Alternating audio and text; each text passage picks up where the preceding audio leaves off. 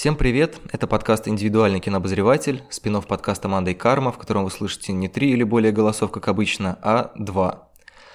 Меня зовут Леша Филиппов, редактор сайта «Кинотеатр.ру» и сайта журнала «Искусство кино». Сегодня я буду разговаривать с Максимом Заговорой, э, бывшим голосом с хрипотцой канала «Кино ТВ». Здравствуй, привет. Вот, и мы собрались для такого мини-поединка один на один, для того, чтобы поговорить про сериал Netflix «Последний танец» или «Last Dance», который посвящен Майклу Джордану, последнему сезону чемпионскому Чикаго Буллс, но, конечно, не только, а гораздо шире и всей, в общем-то, победной кампании Чикаго Буллс, когда они выиграли 6 титулов, и вообще истории НБА. Ну, в общем, этот фильм об очень многом, несмотря на то, что так или иначе он все равно описывает одну ключевую фигуру, но, в общем, мы поговорим тех акцентах или тех личностях, которые нам кажутся интересными в связи с этим фильмом. А, но я, честно говоря, хотел начать с лирики, потому что, ну, откровенно говоря, для меня Майкл Джордан, несмотря на то, что я, в общем-то, не то чтобы прям застал а, его последние сезоны в Чикаго Буллс, он после этого играл еще а, за команду Вашингтона, пару сезонов вернулся, но это уже было, в общем-то, бледная тень его самого.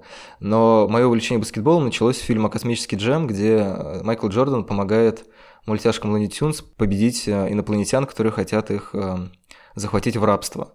После этого я 10 лет потратил на баскетбол, ну, потратил в хорошем смысле. Не только смотрел, играл и так далее. И поэтому для меня этот фильм, конечно, вернее, сериал был а, определенным, ну, первым, во-первых, возвращением к этим эмоциям, как эмоциям от знакомства с фигурой Джордана, так и к эмоциям от спорта.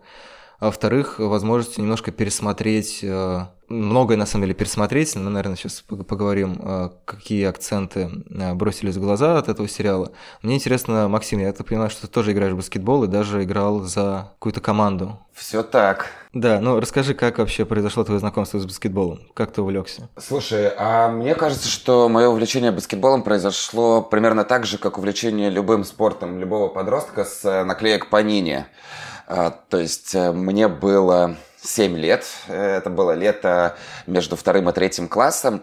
И э, мы жили в Юрмале, а дача наша представляла из себя такой огромный особняк 19 века, в котором э, много семей снимали по одной комнате. Соответственно, весь двор – это было такое сообщество детей, грудничков, подростков, взрослых людей. естественно, чем ты младше, тем больше у тебя было как бы ориентиров для подражания, тем больше ты тянулся к взрослым. Э, ну и вот как раз на то лето пришло повальное увлечение старших товарищей э, НБА и альбомом наклеек. И, конечно, я тоже об этом мечтал. Я помню очень хорошо как бы, день великого позора этого лета, когда кто-то из э, вот этих вот небожителей подростков, курящих, э, слушающих какую-то классную музыку, показывает мне этот альбом, как раз показывает разворот э, Чикаго Буллс и говорит, смотри, какая мне пришла наклейка. И я так многозначительно киваю, говорю, да-да, Майкл Юрган. Почему-то я так прочитал. И в этот момент, э, ну, в общем, всем стало ясно, насколько я вовлечен Э, в баскетбол, это было мое знакомство. И, в общем, не, глядя, не, не видя ни одной игры, э, не зная, собственно, как вводится мяч, что такое пробежка, что, двойное, что такое двойное введение, я прям запонател по баскетболу, я собирал бутылки, чтобы накопить на новую пачку наклеек, собирал mm-hmm. этот альбом, а потом началась осень, я пришел к маме, сказал, мама, отдай меня э, в баскетбол. И мы поехали, ну, дело было в Риге, жил я в Риге, мы поехали в команду ВЭФ, такой завод, возможно, она известна и в, и в Петербурге, и в Москве, потому что у многих стали телефоны ВФ. И вот, собственно, mm-hmm. я начал заниматься в секции ВФ. На тот момент это была безальтернативно худшая команда в стране, просто чтобы ты понимал как бы масштаб этой беды. У нас была игра, которую мы проиграли 1.69. Ого. Да. А сейчас ВФ это лучшая команда Латвии, но вот э, мне, видимо, пришлось покинуть эту страну, чтобы как-то команда заиграла. Мне кажется, просто смотивировал их в тот момент, и так был заложен фундамент. Не в смысле плохо замотивировал, мотивировал, а как-то по-хорошему. Ну вот, в общем, тогда я их всех полюбил, тогда я их узнал, э, ну, как бы сильно позже, то есть спустя несколько месяцев, потому что на даче не было телевизора, начал смотреть баскетбол. Это был сезон 95, это как раз был сезон возвращения Джордана после двухлетнего перерыва. Ну, это прям удачно, потому что, ну, я-то уже скорее застал время, когда Лос-Анджелес Лейкерс, наверное, восходили. Ну, в общем, где-то где в конце 90-х, начале нулевых я начал смотреть баскетбол, так у меня не было канала, где показывали прям американский баскетбол, я очень изредка у бабушки натыкался на какие-то повторы, Слушай, так показывали, это то было дивное время, когда показывали по федеральным каналам. НБА транслировал э, РТР, нынешний канал Россия. Слушай, ну я, не, я, в общем, я не помню, в чем там э, был замес, но, в общем, когда, когда я пытался смотреть НБА, э, он был, по-моему, на каком-то из каналов, которых у меня не было. Не какой-то редкий канал, потому что просто у меня было в детстве 5 каналов всего. И даже когда уже всех стало много, там подключили СТС и так далее, вот это счастье мультфильмов СТС в 3 часа у меня появилось сильно позже, чем у остальных. Нет, я хорошо, если честно, помню это время. Мне кажется, это еще пришел с... Ну, это середина 90-х. Очарование, ну, не просто очарование, а такое искренняя любовь народа ко всему западному вообще и к американскому в частности. И НБА это было прям такое олицетворение Америки. Недаром Чикаго Булл знают все то есть вот сейчас э, был этот сериал, я как раз э, был в родительском доме, и мама моя говорит, надо же, действительно, я помню, что такое Чикаго Буллс, я помню, кто такой Майкл Джордан. Мы могли видеть там дедушек на рынках в, в бейсболках э, Чикаго Буллс. Это было абсолютно повсеместно. Да, у меня, кстати, была как раз бейсболка Чикаго Буллс еще до того, как я узнал, кто такой Майкл Джордан. У меня никогда не было, я болел против Чикаго Буллс. Я не любил Майкла Джордана, но я как-то всегда болел против сильнейших. Мне не нравился, ага. там, не знаю, Реал Мадрид и Барселона, не нравился Манчестер Юнайтед, и, конечно, мне не нравился, не нравились Чикаго Буллс, потому что, ну, как бы, а в чем прикол болеть за команду, которая всегда выигрывает? Ну, в этом есть свои резоны. Мне кажется, что все равно, ну, прикол в том, что ни одна команда не может выигрывать всегда. И, то есть в этом есть все равно какой-то элемент э, щекотливости. С другой стороны, мне кажется, это, ну, сейчас, мне кажется, болеть за Чикаго Буллс это вот прям сила духа. То есть, э, если ты в какой-то момент начинаешь болеть за какую-то команду, она через 10 лет уже перестает э, выигрывать все и вся, то вот это начинается настоящее боление, когда ты поддерживаешь команду не за перстни, не за, там, не знаю, рекорды и так далее, а просто вот потому что, ну, по зову сердца. Вот этот настоящий, мне кажется, болельческий вызов. Ну, я тебя отлично понимаю, потому что я-то искренний и страстный болельщик футбольной команды Ливерпуль, а это именно похожая история с Чикаго Буллс, команда с некогда велич... Э, там, большим величием. А после этого у меня было, конечно, десятилетие страданий. Но вот сейчас вроде опять все налаживается, слава богу. Ну вот сейчас я как раз болею за Манчестер Юнайтед, смотрю, как они мучаются. А в баскетболе, не знаю, мне, мне вообще, честно говоря, нету такого, что я болею прям за одну команду, в том числе и в баскетболе. То есть, с одной стороны, есть какая-нибудь сильная команда, которая все выигрывает, и ты симпатизируешь скорее как э, мастерам. Не, не потому, что они выигрывают, потому что они классно это делают. С другой стороны, есть еще какие-то другие команды, которые тебе близки. Мне, например, вот в нулевые я следил за игрой Юта Джаз, потому что там играл Андрей Кириленко, российский баскетболист. Я смотрел, как он играл в ЦСКА. И потом, когда он поехал в Юту, ну, естественно, я следил за этой командой. И плюс там были великие Мэлоун и Стоктон. И это была какая-то очень интересная, абсолютно безвыигрышная история. То есть, когда я, я узнавал часто результаты из газеты «Спортэкспресс», и когда ты открываешь газету, и там есть табличка с результатами, результатами, ты не знаешь, чем, в общем-то, закончился вчерашний день. Они кого-то победили, они выиграли разгромно, или в итоге проиграли уже 5 игр подряд. Э, но так как ты не можешь смотреть этого, это все время э, интересный, древний какой-то опыт получения информации сугубо через бумагу. Это тоже был, по-моему, интернет. И иногда можно было зайти на сайт Спортэкспресс или какого-нибудь другого издания и посмотреть, какой счет. Часто быстрее было через газету, потому что это грузилось очень медленно. Jordan is the most talented player. Здесь можно перекинуть, наверное, мостик к самому фильму. Мне, честно говоря, интересно, ты его решил посмотреть... Вернее, не фильм, а сериал. Почему я все время фильм хочу его назвать? Ты решил его посмотреть, потому что Чикаго Буллс или... Слушай, я не знаю, я думаю, что я бы его все равно посмотрел, но по правде, вот в реальности я его посмотрел просто потому, что мне написал э, Максим Сухогузов, редактор афиши, и попросил написать ага. об этом текст. Вот. То есть я его посмотрел исключительно так, по долгу службы. Но не без удовольствия, конечно. Когда про него начали писать на английских сайтах, американских, на англоязычных сайтах, я подумал, блин, да, наверное, очень интересно, но я посмотрю когда-нибудь потом, потому что спортивные документальные истории, ну, у них есть очевидное количество сильных сторон, то, что они как-то тебя, не знаю, мотивируют или передают тебе сильные эмоции, но очень часто их э, драматургия, она довольно примитивная. То есть там просто говорящие головы говорят, вот как классно, там мы выигрывали, тут проигрывали, эти хорошие ребята, эти плохие, а вот еще был такой случай, и как-то это часто не дает тебе ничего, кроме эмоций, хотя эмоции в случае спорта это тоже очень много.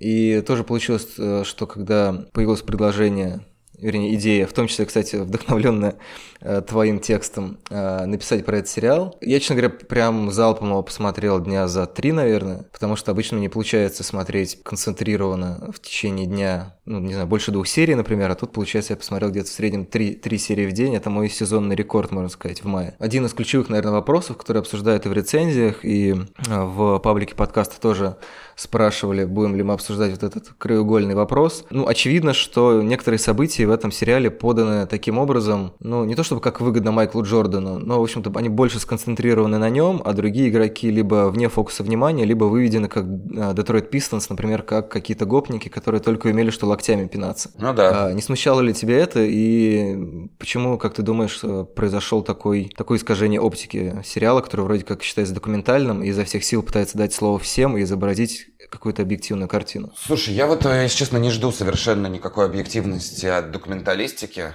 Мне кажется, что документальное кино любое ценно именно субъективным взглядом. И за это, ну, как бы за это мы его и любим. Потому что это не новостная сводка, это не газета «Спортэкспресс». А почему так получилось? Ну, это довольно очевидно, потому что Майклу Джордану принадлежали права на эту хронику ESPN.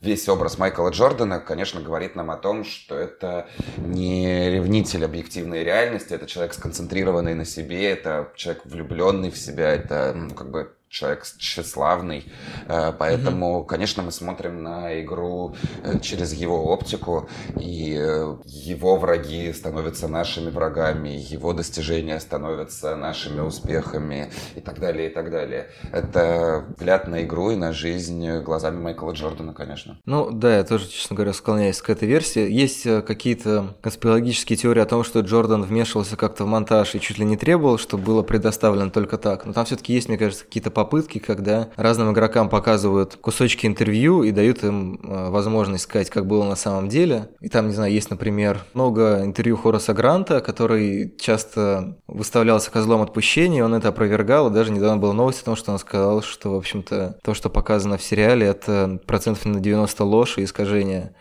каких-то фактов.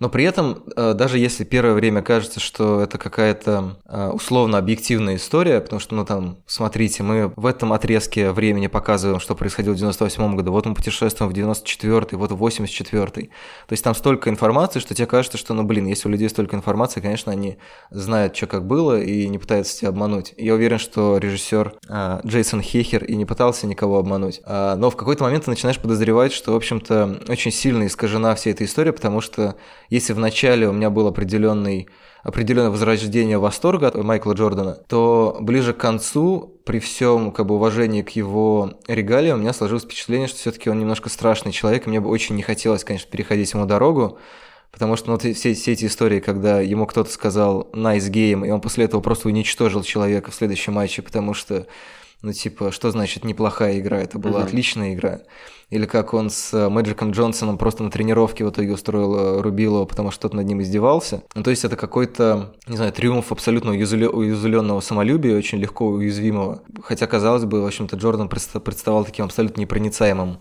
спортсменом, в общем-то, воплощением спорта, наверное, потому что он был сосредоточен преимущественно на спорте. Каких-то отвлекающих историй в его карьере как будто бы не было. Но, во всяком случае, в сериале на них не фокусируется, и даже там игромания его проходит какой-то пунктирной линией, только для того, чтобы он сказал, нет, я не игроман, я могу бросить в любой момент, как говорят все игроманы и вообще люди, увлеченные чем-либо. Э, согласен, я, если честно, ну, вот я не знаю, почему ты говоришь о конспирологии в этом вопросе цензуры со стороны Джордана. Я не знаю, как обстояли дела, естественно, на самом деле, но мне кажется практически таким очевидным тот факт, что он, конечно, вмешивался в монтаж, и каждая серия визировалась им. Другое дело, что как бы он не хотел представить себя воплощением идеального спортсмена и человека, действительно, как бы по совокупности, просто из-за объема интервью, объема хроники, у нас э, складывается, если не объективная картина, то, по крайней мере, ну, как бы не плоская. И действительно, Майкл Джордан для меня тоже скорее такой, как бы, отрицательная фигура, скорее немножко, э, ну, неприятный человек, в общем, по итогам этого сериала. А какие из, э, скажем так, второстепенных героев тебе были более симпатичны, чем он. Потому что много, мне кажется, и, и тренеров, и баскетболистов, у которых тоже есть какая-то своя история, порой абсолютно разрывная, как у э, Стива Кера, например, со смертью отца. Да слушай, я не могу сказать, что мне кто-то там прям э, очень симпатичен. Это скорее, опять же, ну, такая как бы симпатия от противного.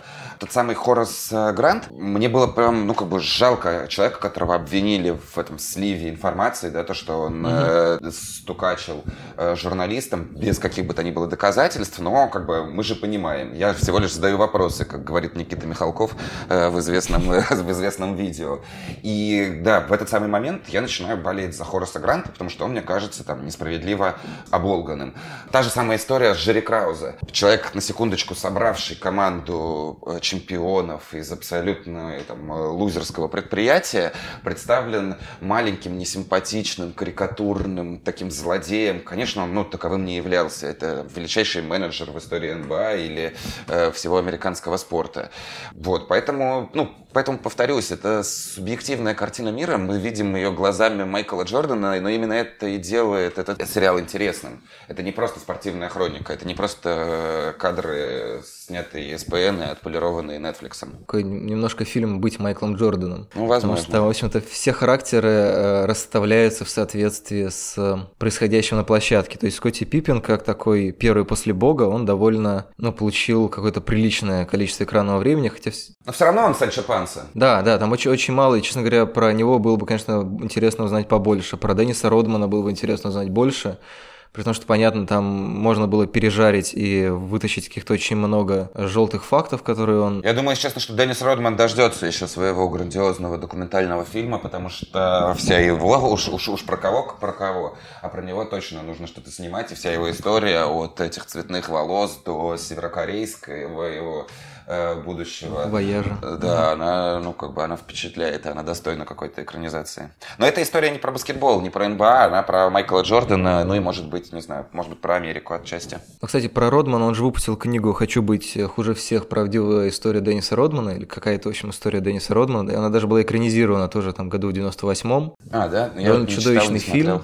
Я не читал книгу, я подозреваю, что книга гораздо более увлекательна и фактурна, чем фильм, потому что ну, это был фильм чуть ли не телевизионный или по качеству выглядящий как телевизионный. Я думаю, что очень многие острые углы там, естественно, были э, стерты, потому что там просто выглядит так, как вот Деннис Родман это хулиган, которого постоянно поддерживал тренер, и таким образом э, из него что-то вышло. Э, я думаю, что там действительно должен быть как минимум сиквел. «Хочу быть еще хуже всех» Деннис Родман, и там уже рассказывается его последующая история.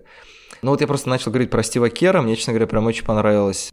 Ну, он, он уже все время мелькал в течение всего сериала, и ты понимаешь, что он, в общем-то, действительно появлялся как такая ключевая фигура для игры Джордана, когда ему в какой-то момент нужно было отдать кому-то пас, чтобы он забил важный мяч, чтобы не все забивать самому. И вот он появляется действительно в таком ключевом моменте, когда рассказывает о том, что у него, в общем-то, похожая история со смертью отца, как и у Джордана, у которого умер отец, вернее, был убит отец. И у Кера был уби- убит отец в Господи, на Ближнем Востоке. Он поехал преподавать ну, в общем, я понял, о чем ты говоришь, но у меня тоже повылетало. Это, видишь, э, то, о чем ты предупреждал да, до начала да. подкаста, слишком, как вылетает Слишком, слишком много фактов просто в этом, в этом фильме.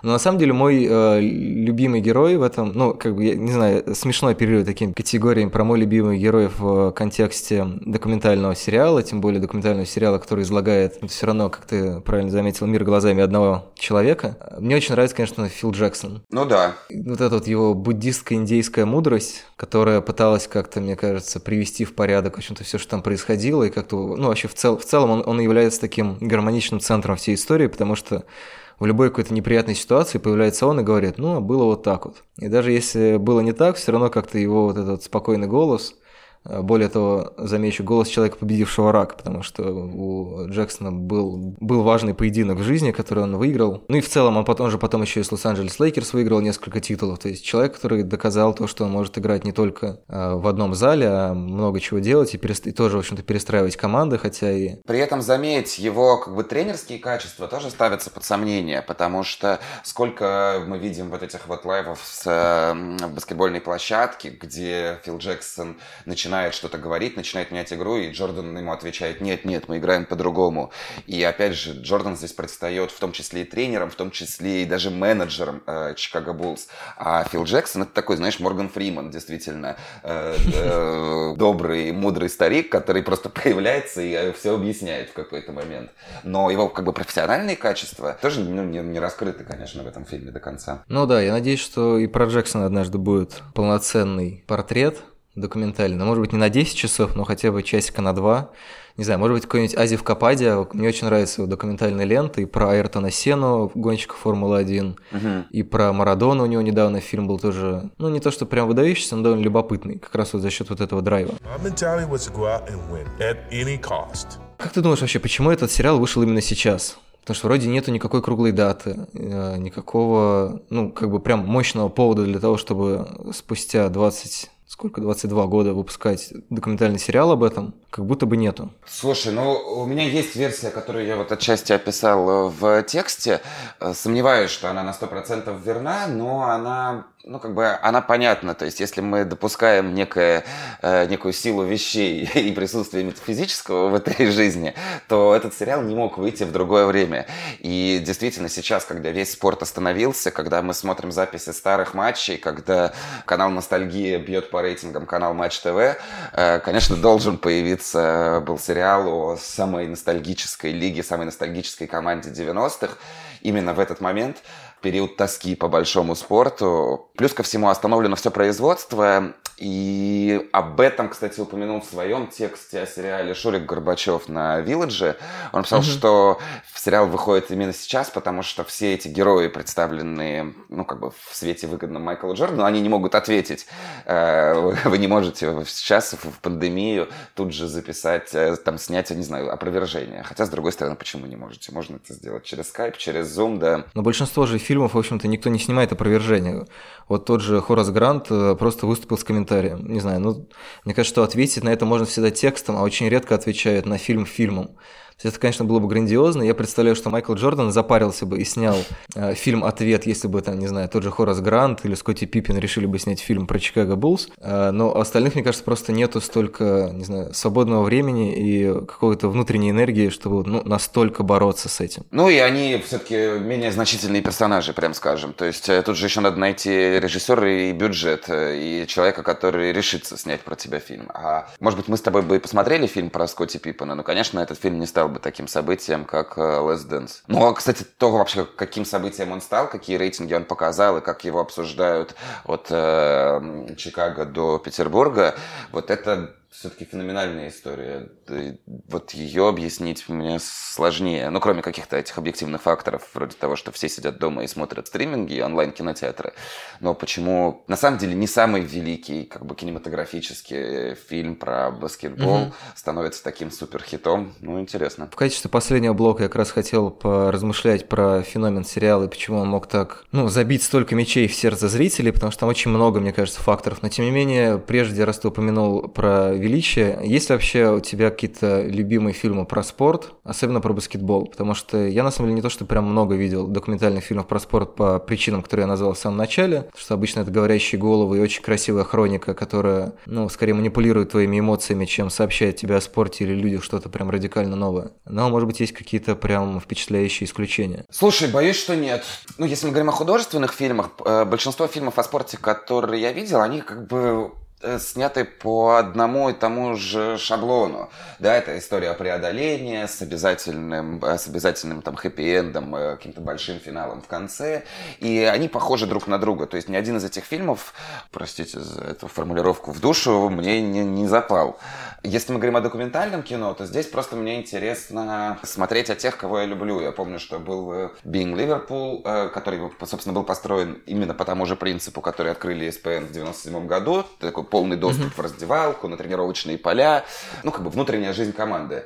Э, но тогда в Ливерпуль пришел Брэндон Роджерс, как бы запускалась новая история, новая эпоха, но после того, как были проиграны первых три матча, э, сериал закрылся на четвертой серии. А сейчас это уже невозможно, потому что Юрген Клоп сказал, э, если появится какое-то видео из раздевалки, я уйду из команды. То есть для него это как бы закрытая история, и отношения внутри команды, и тренировочные методы. Это очень ну, такое семейное дело, которое он не готов выводить наружу. Хотя нечто подобное я бы ну, посмотрел. Логично. Вот. Но, опять же, фильмы про футбик и Being Sunderland. О, нет, как он же называется про Сандерленд? Фильм тоже на Netflix лежит. Он э, любопытный, интересный. И вот эта документалка про Манчестер Сити. И сейчас э, снимается про Тоттенхэм. Э, вот этот сезон с приходом Мауриньо. Я думаю, mm-hmm. они как бы в самых своих смелых фантазиях не могли предположить, что еще как бы случится коронавирус. И фильм ну, как бы явно обретет какую-то новую плоскость плоскость. Но это тоже будет интересно, я его, конечно, посмотрю. Про Ивентус еще есть документальный на Netflix. Ну вот, да. Но любимого, отвечая на твой вопрос, какого-то там фильма, который я бы выделял, вот почему-то не случилось. Мне и «Космический джем», если честно, не очень нравился. Это какая-то вот...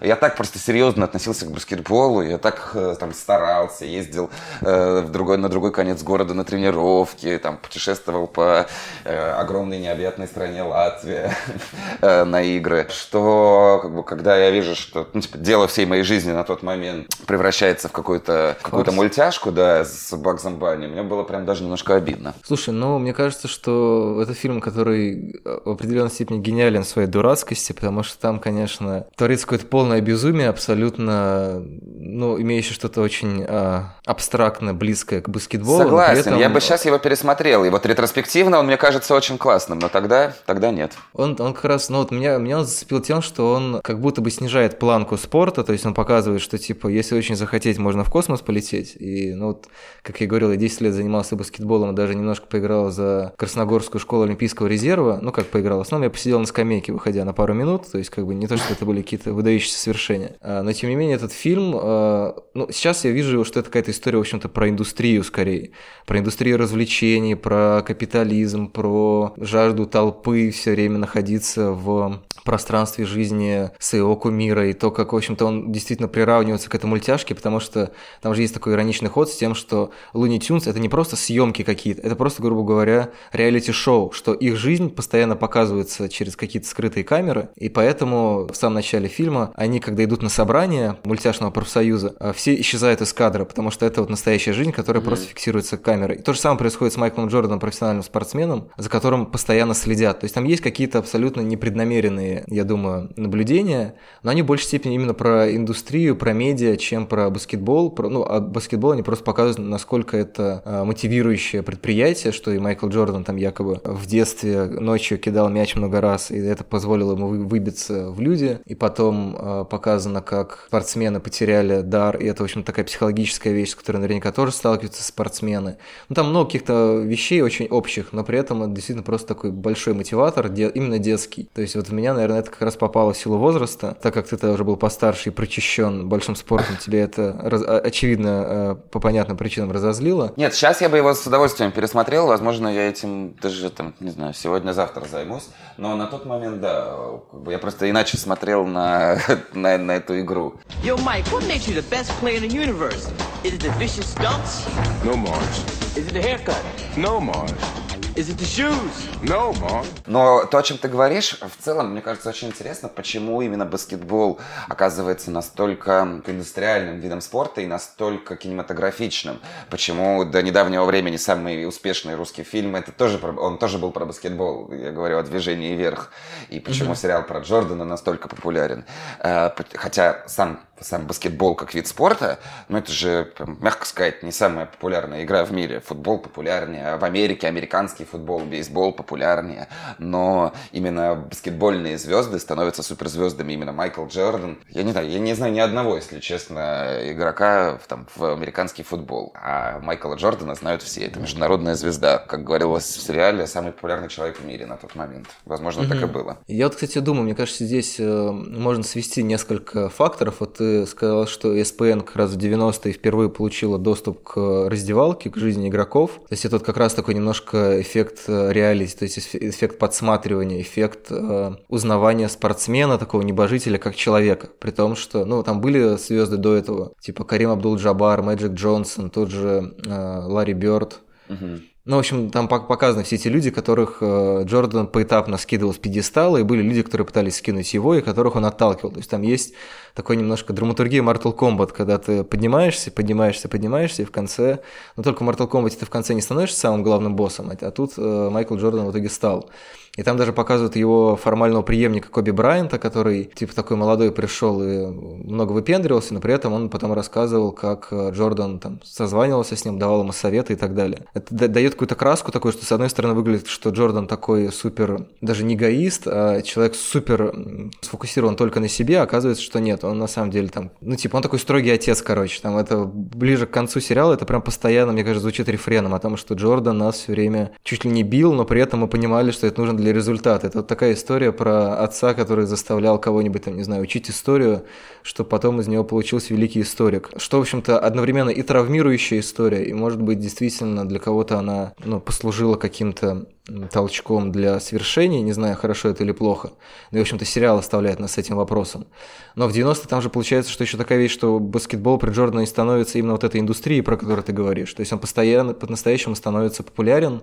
Но еще фактор Nike я бы не сбрасывал со счетов. Ну, я имею в виду компании, которая, собственно, благодаря Джордану и на этих кроссовках Джордан стала ведущей там, спортивным брендом и со всеми их административными рекламными мощностями, э, ну, как бы Э, началось-то это все именно с, именно с Джордана. Хотя, э, ну, как бы предпосылок для такой популярности баскетбола, прям скажем, нет. Если мы ну, то есть, да, там эти прекрасные темнокожие атлеты, но белые баскетболисты, это ж люди, ну, скажем честно, там, это не самые привлекательные спортсмены, не пловцы, да, они долговязые, у них длинные руки, они, у них там странные непропорциональные фигуры. Как мяч залетает в кольцо, это тоже не, не, не самое приковывающее к себе внимание зрелище. Э, мяч может залететь в кольцо только одним единственным способом. Все остальное происходит там до... У них нет ударов, я имею в виду, в девятке, там, в шестерке, как в футболе, да, он ближе всего здесь к бильярду или к гольфу. То есть это просто закатывание мяча в лузу. Не, ну почему? Есть, во-первых, как минимум два способа. Это ты можешь очень красиво забить издалека и очень эффектно именно забить данк, то есть э, с максимально близкого расстояния. Да, видишь, я просто говорю, а это такая как бы сомнительная метафора э, в, всего баскетбола, э, в том смысле, что сама игра здесь вторичная, и как мяч залетает, мяч залетает строго определенным образом. Ну, как бы вот это кольцо, оно не сильно больше мяча, а все остальное, все, что делает эту игру, оно происходит вокруг.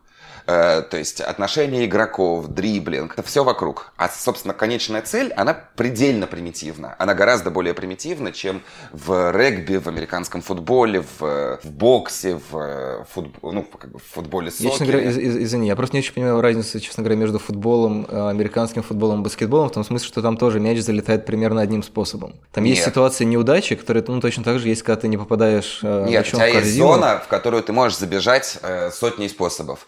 А в корзину мяч попадает, э, ну, он просто туда попадает. Он, это мяч, залетающий в корзину. Ну, окей, я понял. В общем, э, шире площадь э, вариантов попадания мяча. Ну, наоборот, уже только в баскетболе. Ну, в смысле, не, не, не в баскетболе, а на да, шире. Да, да, в американском да. футболе вот эти вот длинные вещи.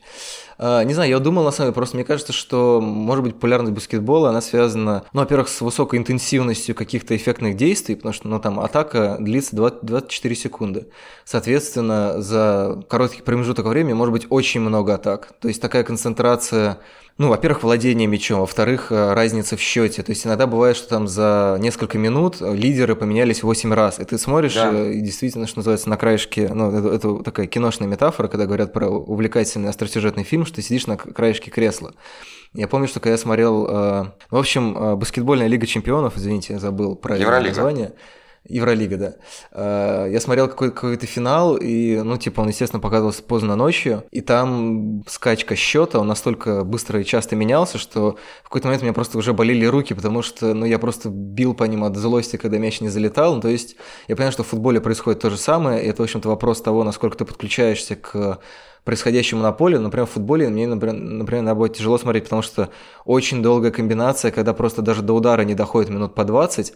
Mm. И, ну, видимо, в силу какого-то темперамента мне, например, интереснее, даже если мяч 20 минут не будет залетать в корзину, но при этом они постоянно что-то бегают, кидают, там есть какая-то бешеная динамика. Но второй момент, который мне кажется важным, э, и то, что в фильме постоянно происходит, ну, тоже проходит рефреном через всю картину, это постоянные мячи, забитые на последних секундах. Да, вот эта ценность последней секунды. Если смотреть сериал, кажется, что вообще все матчи заканчиваются какой-то невероятной пятисекундной секундкой в конце, э, где какой-нибудь герой на своих плечах, ну, не какой-нибудь, а конкретно Майкл Джордан, спасает весь мир. Ну вот да, вот этот эффект э, ценности вот этого мига, он, ну, там действительно какой-то зашкаливающий. При этом тот же Кер забивал на последних секундах, и Пакстон забивал, и Чикаго Бутс пропускали на последних секундах. Мне кажется, интересное сочетание, что, с одной стороны, это, конечно, фильм, который является одним из кирпичиков в таком невидимом пьедестале Майкла Джордана, на котором он стоит непоколебимо до сих пор. Ну, несмотря на то, что был и Коби Брайант, абсолютно выдающийся э, игрок, который умер, к сожалению, погиб в вертолетной катастрофе в начале этого года, и одна серия посвящена ему.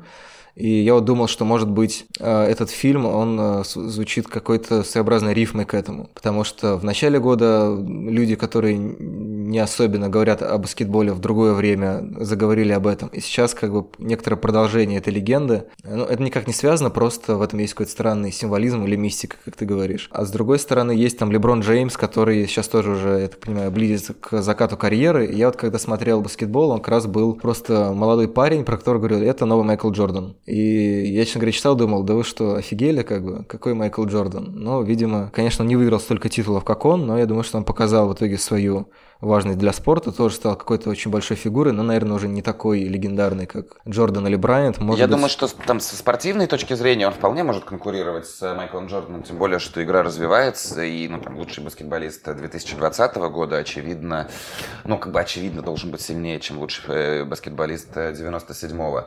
Просто Майкл Джордан, он же, ну, как бы не просто спортсмен, это, ну, поп-фигура, и вот здесь э, ему mm-hmm. действительно равных нет. А со спортивной точки зрения, сейчас как раз почему-то именно в этот месяц, то ли у нас так фокус навелся из-за сериала, то ли действительно э, американские издания начали заново подводить итоги века, десятилетия, всех времен, ну, как бы на этом, на безрыбье спортивном.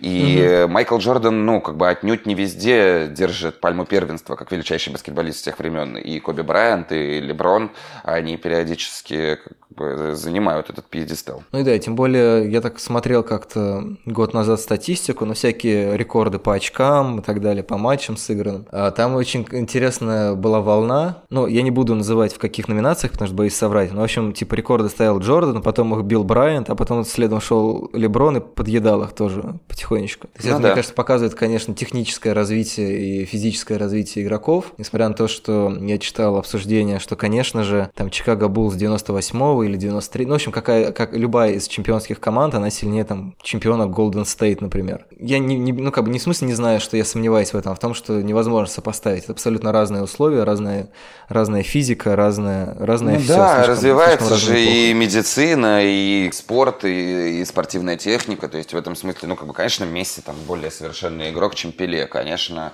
ну, мне кажется, что нынешний Леброн, э, выйдя он один на один против того Майкла Джордана, ну, он должен его обыгрывать с разгромом. Просто потому, что развивается игра. Да, но я боюсь, что если бы Леброн начал выигрывать у Майкла Джордана один на один, он, может быть, выиграл бы в первом матче, а во втором бы Джордан, конечно, придумал бы что-нибудь против него. Но судя, судя по тому страшному образу, который выписывается, Просто с Джорданом лучше не иметь дела. Реально, человек тебя съест. Это как сказка про серенького волчка, только там должен быть Майкл Джордан, который в любой непонятной ситуации придет и что-нибудь тебе сделает.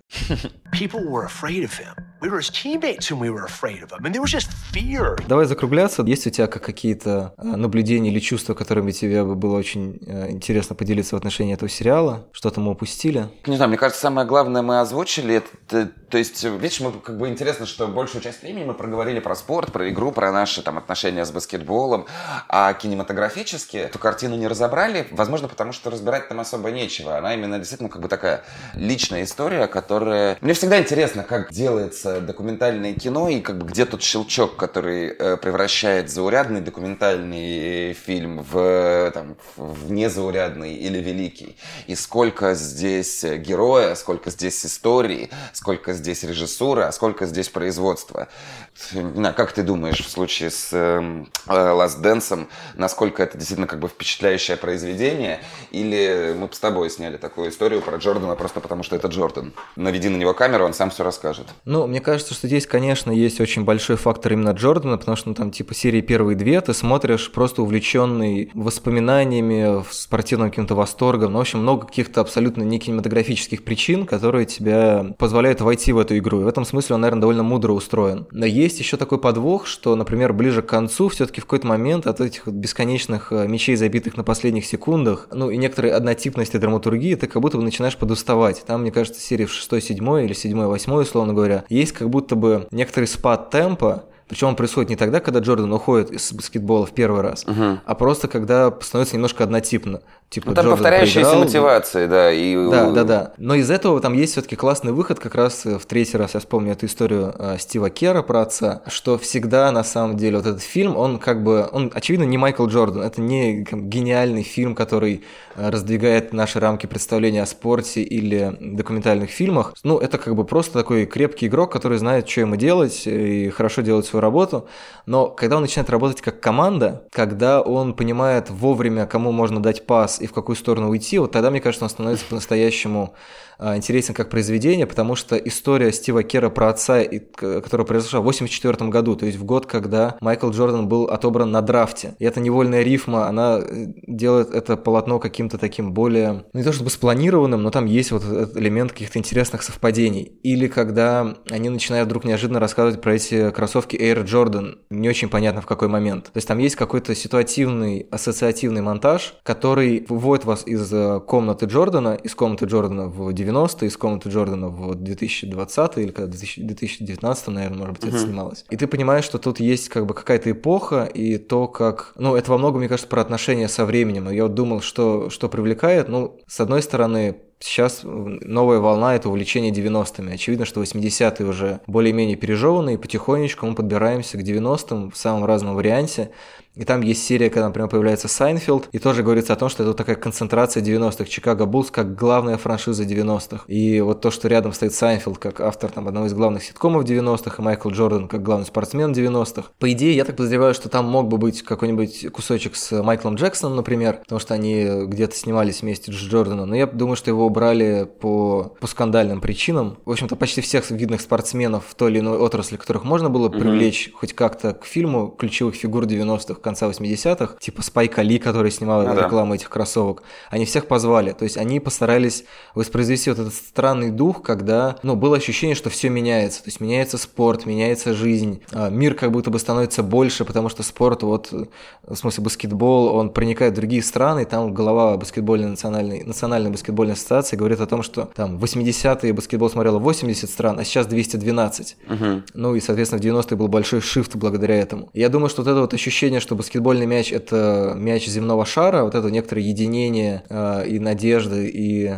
то, что там были всякие... Ну, интересно, что там еще политическая линия, она так очень куца дана, что Джордан вот не политик, хотя после трагедии 11 сентября он пожертвовал какую-то очень большую, большую сумму, ну, в общем, на помощь, там, то ли семьям погибшим, то ли Ну, насколько я понимаю, он, в принципе, вернулся в Вашингтон, э, как бы это была благотворительная акция, то есть всю свою зарплату он э, ну, обещал переводить и, видимо, переводил, э, собственно, фонду да, поддержки пострадавшим в терактах нью-йоркских. Ну, в мне кажется, это очень символично, то, что он вернулся именно после вот этой трагедии, которая снова э, заставила представлять мир как нечто раздробленное. И я думаю, что вот э, человек, который попытался действительно объединить мир, объединить мир, причем не ради мира, а просто объединить мир из-за каких-то своих, даже не корыстных, наверное, а просто вот внутренних мотиваций, из какого-то своего увлечения игрой, восторга от игры и, не знаю, надежды, что можно продемонстрировать, что ты самый лучший, оно вот э, вот эта аура, она и притягивает к этому фильму, показывая всю сложность этой ситуации. Никто не может быть э, проводником единственной точки зрения. Мир очень неоднороден, и, и как бы и любой феномен он состоит не из одного игрока, а из команды, тренера.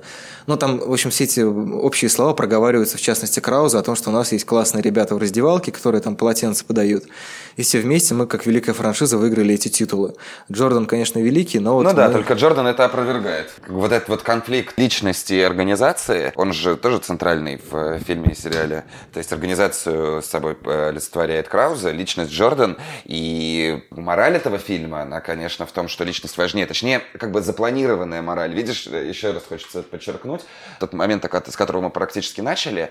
То есть этот фильм, сделанный через оптику и цензуру Джордана, в которой явно Джордан ну, как бы решает, как именно он будет выглядеть, все равно дает нам как бы не плоскую картину. Это не безупречный mm-hmm. человек человек. И знаешь, я здесь поделюсь еще такой как бы личной, может быть, мало кому интересной историей, но все равно поделюсь. Я задумался в процессе этого сериала о своем, прости, интервью с э, Ильей Хржановским, потому что я у него брал интервью зимой да, в Берлине, и оно мне показалось очень, ну, как бы неудачным. Я даже переживал какое-то время из-за этого, потому что очевидно, что Хржановский перехватил инициативу в свои руки, он говорил то, что ему как бы хочется, отвечал на те вопросы, которые там сам mm-hmm. себе ставил. Вот, и я думал, ну, надо же же, как, как, как не получилось, да, я не спросил то, что хотел спросить, не задал тех вопросов, которые задал.